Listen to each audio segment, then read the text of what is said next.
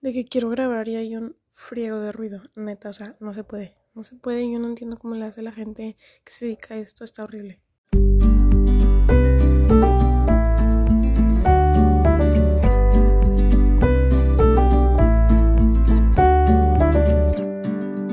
Hola amigos, ¿cómo están? Bienvenidos a mi podcast Imperfectos. Mi nombre es Sofía Serrano, por si no me conoces. Y pues nada, este si es tu primera vez escuchando mi podcast, pues espero que te guste, bienvenido seas. Y si no es tu primera vez, muchísimas gracias por escucharme y seguirme escuchando, te quiero mucho. Este, pero bueno, el día de hoy quiero hablar sobre un tema, bueno, sobre, sí, sobre un tema que todavía no sé qué nombre le voy a poner al episodio. La verdad es que por si saben o por si no saben, yo me he mudado muchas, bueno, me he mudado una cantidad considerable de veces a lo largo de mi vida. No sé si decir que son muchas o si decir que son pocas, porque puede que haya alguien que se haya mudado muchísimo más que yo y pues se le haga que es muy poquito, pero pues igual sé que para mucha gente se le hace que es demasiado. Entonces, pues sí, voy a hablar un poquito sobre mis mudanzas porque muchas veces me piden que hable sobre eso, simplemente por el chisme. O sea, yo sé que hay gente que no me lo pide tanto porque quiere aprender algo de eso, simplemente por el chisme, porque pues no es algo tan común que la gente se mude tanto. ¿Qué les digo? Puede ser mucho para ti, puede no ser mucho. Pero bueno, sea como sea, sea que quieras escuchar este episodio por chisme, nomás para enterarte qué rollo, o que lo quieras escuchar para ver qué puedes aprender de todo esto, pues igual creo que te podría servir. Este va a ser un episodio súper relajado, se los voy a contar en modo story time, yo creo. No, no va a ser un episodio tipo el pasado, no, o sea, no va a ser un episodio de que cinco cosas que aprendí a mudarme, o sea, no.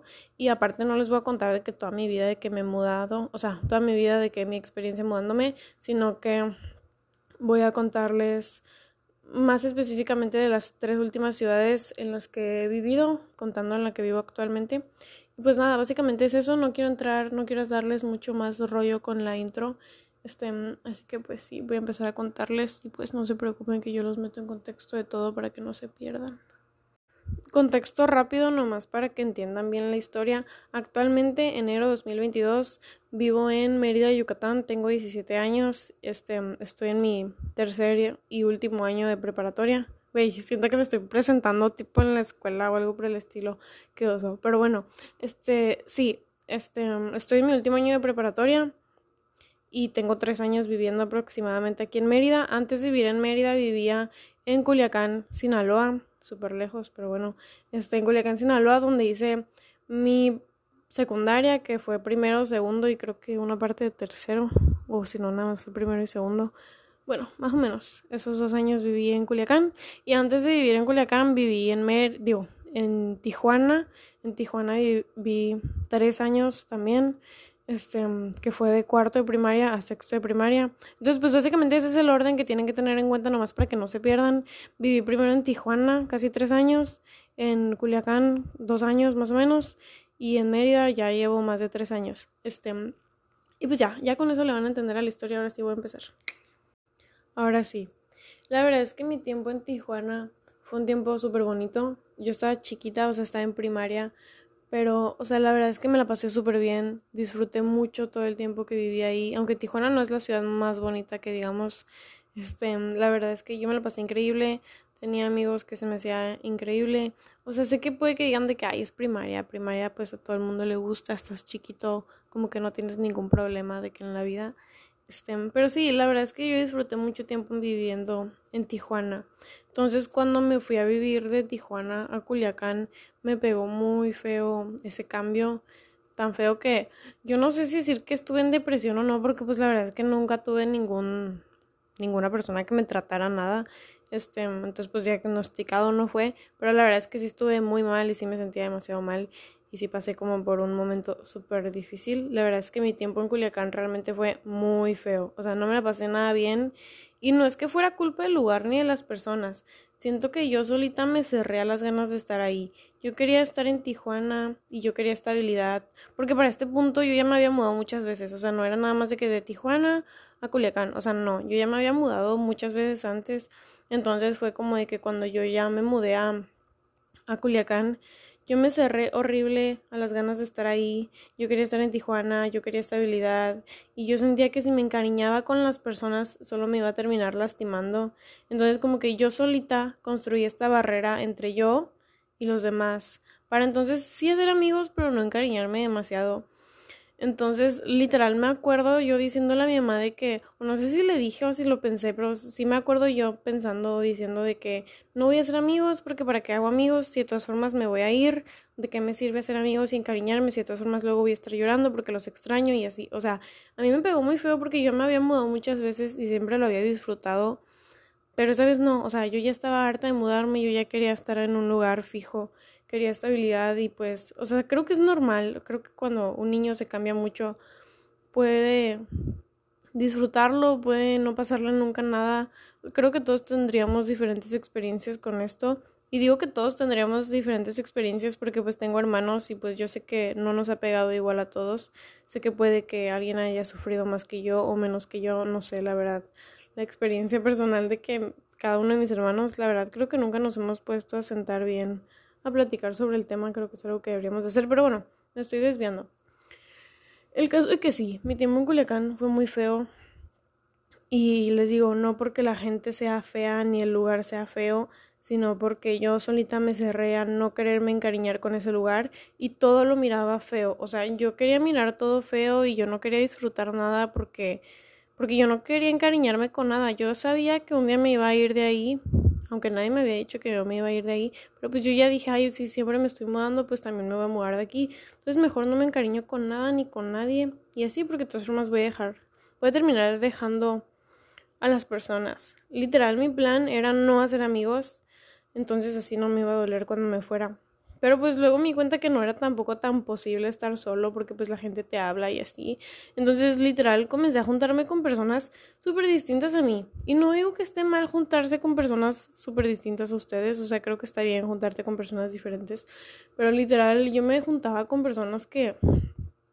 Que, güey, o sea, a veces ni me caían bien o ni tenía ganas de estar con ellos o nada que ver su forma de pensar con la mía y yo simplemente me estaba peleando a cada rato con ellos en mi cabeza, o sea, ni siquiera les decía nada.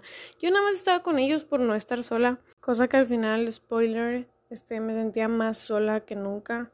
Este es el primer aprendizaje. Este, creo que podemos aprender a estar solos, estar con nosotros mismos y no sentirnos solos. Podemos aprender a ser nuestra propia compañía, compañía, ajá, no sé cómo se dice, cómo se dice, compañía o compañía, por favor, alguien dígame. Pero sí, este, creo que podemos aprender a ser nuestros propios compañeros y nuestros propios amigos, entonces no nos vamos a sentir solos incluso cuando no estemos con nadie. Al igual que a mí me ha pasado en múltiples ocasiones que estoy con demasiada gente y estoy súper rodeada de personas y me siento súper sola. Créanme que es un sentimiento muy feo. Bueno, para mí ha sido un sentimiento muy feo y es un sentimiento que me sigue pasando hasta la fecha en diversas ocasiones que estoy con gente y me siento súper sola y siento que no encajo y siento que nada que ver yo con las demás personas o siento que realmente estoy con gente a la que no le importo. Entonces, pues, o sea, la verdad es que sí es un sentimiento súper feo, pero pues tampoco quiero abordar mucho en el tema. Eso es algo que me pasó. Este, tampoco quiero decirles que no hice ningún amigo real en Culiacán.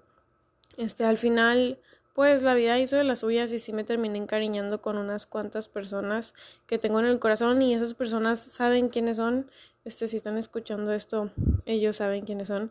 Este, pero sí, la mayoría de la gente con la que yo me junté, o como que la mayor, o sea, saben, como que tú, mi bolita de amigos de Culiacán, la mayor parte de ellos no me encariñé nada con ellos y yo sabía que no me iba a encariñar con ellos porque yo me encargué de escoger a gente con la que yo no me pudiera encariñar. O sea, no digo que estas personas tengan nada de malo, pero pues simplemente no eran personas compatibles a mí en ningún sentido. Este, entonces sí, yo me encargué de juntarme con personas que no me cayeran bien para al final no encariñarme con ellos. Entonces sí tenía con quién estar y sí tenía con quién estar ahí a un lado para que la gente no me viera sola. Pero al final de cuentas yo estaba muy sola porque porque no era gente con la que yo me sintiera cómoda ni con la que yo pudiera decir lo que pensaba ni nada por el estilo. Entonces, pues, les digo, al final sí terminé siendo otros que sí fueron muy buenos amigos.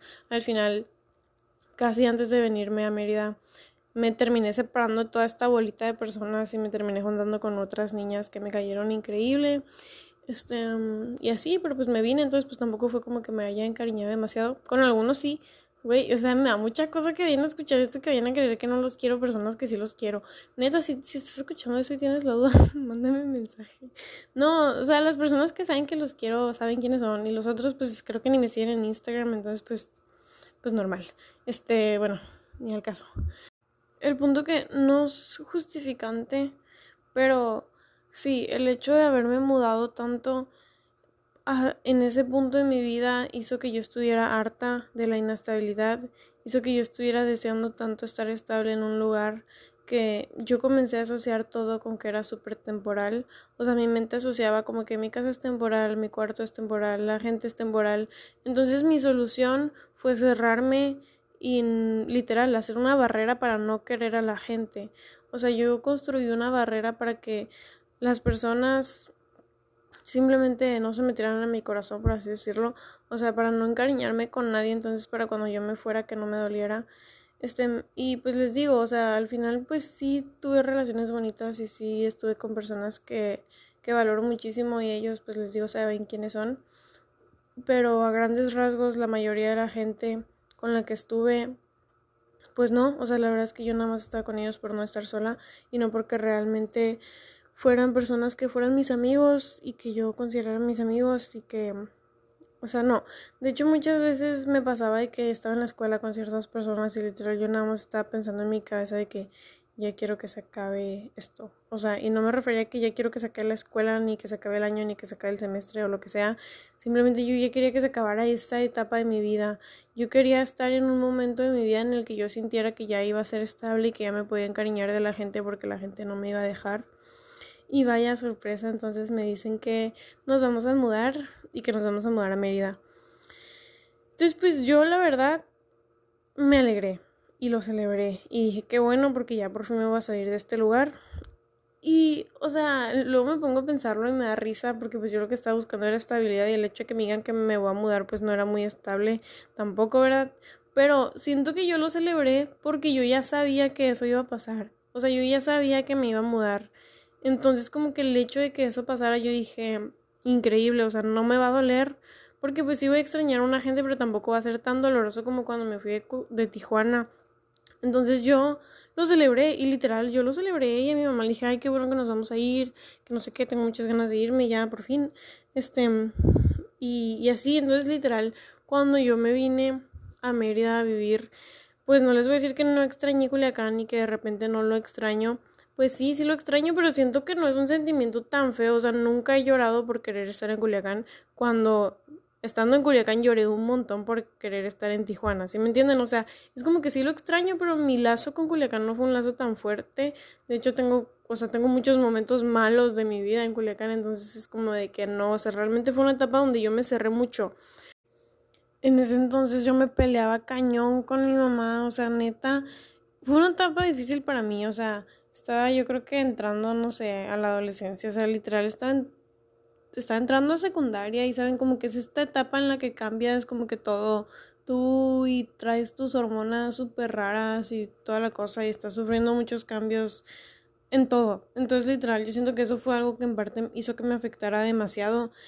Y, y pues así, y es que la verdad es que al principio cuando es la primera vez que te vas a mudar es súper emocionante y es como que, wow, qué padre, sí, me voy a ir. Igual por tu edad, o sea, la primera vez que me mudé yo creo que estaba, o sea, la primera vez que me mudé ni fui consciente de eso, pero o sea, las primeras veces que fui consciente pues yo estaba en el kinder, entonces era como que sí, qué padre, me voy a ir y voy a conocer nueva gente y como que se te hace como que ay, qué padre experiencia, pero siento que cuando te vas haciendo más grande y ves que este patrón se está repitiendo que te vas y te vas y te vas, como que te llegas a hartar y dices, ya, o sea, quiero quiero poder encariñarme de gente y quiero poder tener amigos que me duren más de más de tres años o bueno más de o sea quiero quiero poder saber que voy a seguir viendo a estas personas.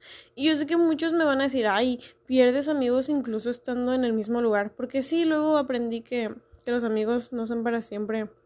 Muchas veces no siempre a veces sí son para siempre pero luego aprendí que muchos amigos los dejas de frecuentar incluso estando en el mismo lugar, pero pues yo en aquel entonces yo sentía que yo no podía ser buenos amigos porque yo me iba.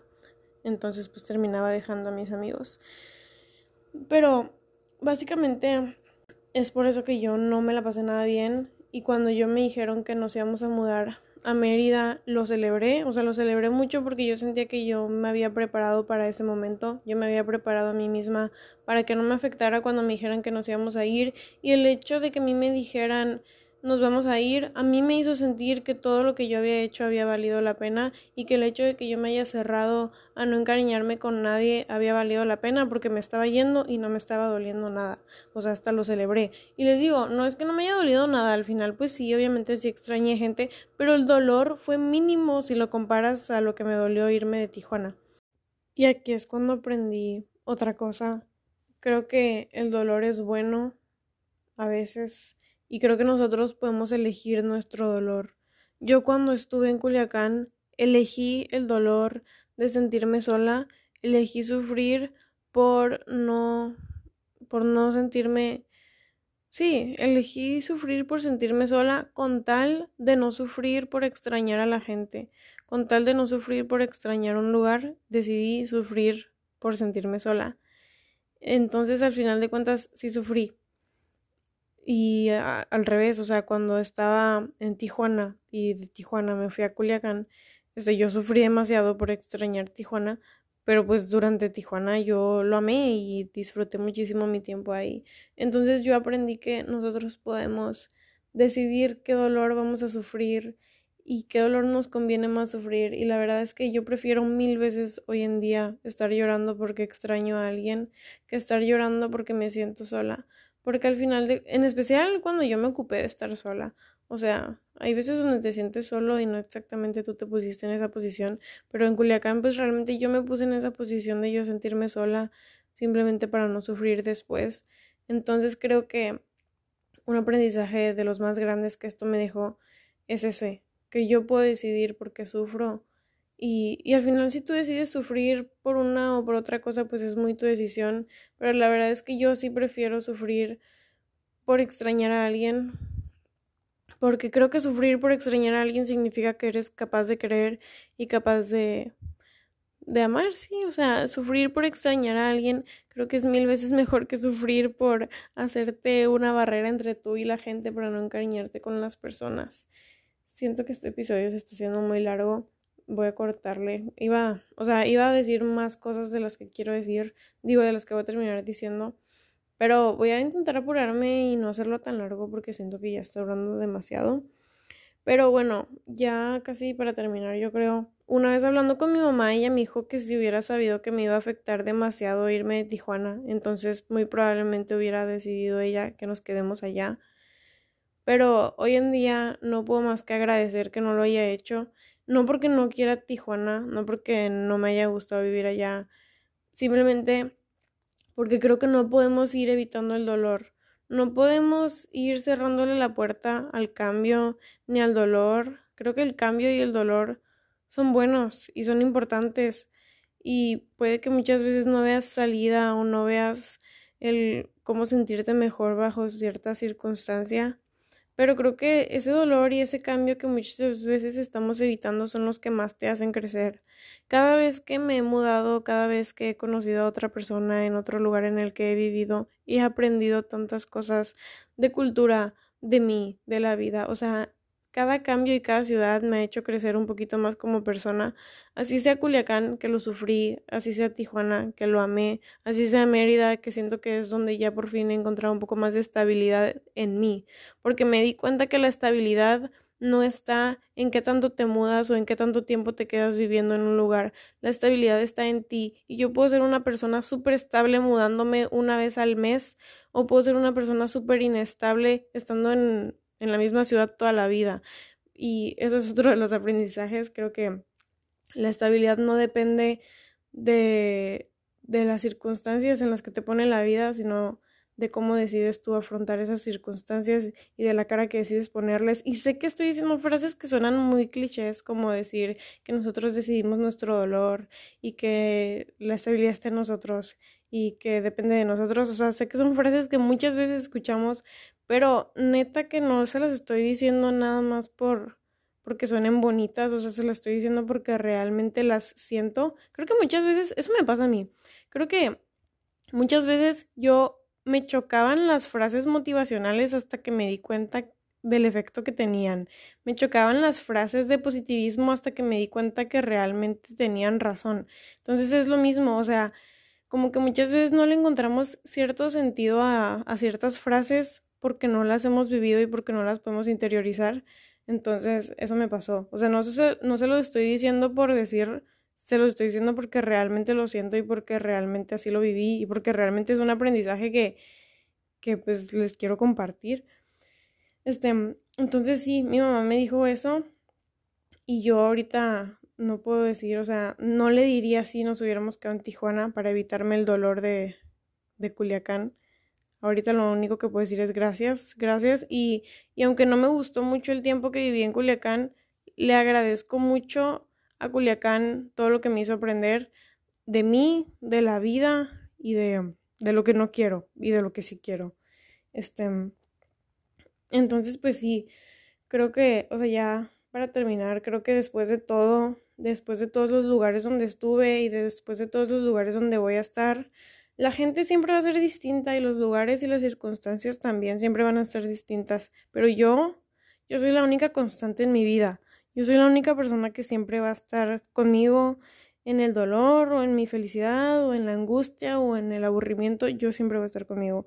Entonces, tal vez suene egoísta y a veces sí, o sea, tampoco se trata de ser súper egocéntrico, pero creo que está bien ponernos a veces como prioridad y aprender a estar con nosotros mismos y aprender a ser nuestra propia compañía y aprender a ser nuestros mejores amigos y aprender a escucharnos y aprender a, a querernos literal. O sea, es lo que les digo, la estabilidad la podemos encontrar en nosotros mismos y sé que no es un tema tan sencillo y sé que no es como que te digan, encuentra la estabilidad en ti y ya la vas a encontrar. No, realmente es todo un proceso. Este, pero sí, o sea, no, les digo, este no fue un episodio donde les di de que cinco puntos para hacer esto o cinco lecciones que aprendí de esto, o sea, no. Simplemente son, o sea, es un poquito de mi historia. No les terminé contando todo lo que les quería contar porque siento que, o sea, son las 2 de la mañana, no, son las 3 de la mañana. Este, me estoy muriendo de sueño. Siento que ya no carburo muy bien mis pensamientos, pero no saben cuánto intenté grabar este episodio, pero había demasiado ruido y apenas en este momento del día no hay ruido. Este, entonces sí, nada más se los dejo ahí para que reflexionen un poquito. Sé que muchos puedan creer que no les van a servir de nada como que estos, o sea, todo lo que les dije, porque ustedes nos han mudado tanto o así, pero créanme que yo creo que esto le puede servir a la gente ya sea que se haya mudado o no. Simplemente, o sea, pueden identificar esos mismos sentimientos en su propia vida este, y en sus propias circunstancias. Este, y ya, no sé si mañana voy a estar escuchando este episodio y me va a caer como que qué onda que dije. Entonces espero que aunque sea les haya servido para entretenerse. Bueno, lo voy a escuchar y ya lo veremos qué onda. Este, pero sí. Em, espero que les haya gustado, espero que les sirva. Esta solo es una parte de todo lo que les iba a contar, porque les juro que en mis notas tengo que les iba a contar un millón de cosas más, pero luego me di cuenta que este episodio se está haciendo larguísimo. No sé si estoy hablando demasiado lento porque estoy súper cansada o qué onda. Pero, pero sí, este, para no, para no alargarlos demasiado y no cansarlos demasiado, pues hasta ahí los voy a dejar. Maybe luego, en otra ocasión, hago otro episodio terminándoles de contar todo lo demás que no les conté en este episodio. Tal vez lo estructuro de una forma diferente, un poquito más dinámica y un poquito más rápida de contar. Este, pero sí, este, les deseo lo mejor. Muchas gracias por escucharme un día más. Este, los quiero mucho y pues bye. Nos vemos en el próximo episodio de Imperfectos.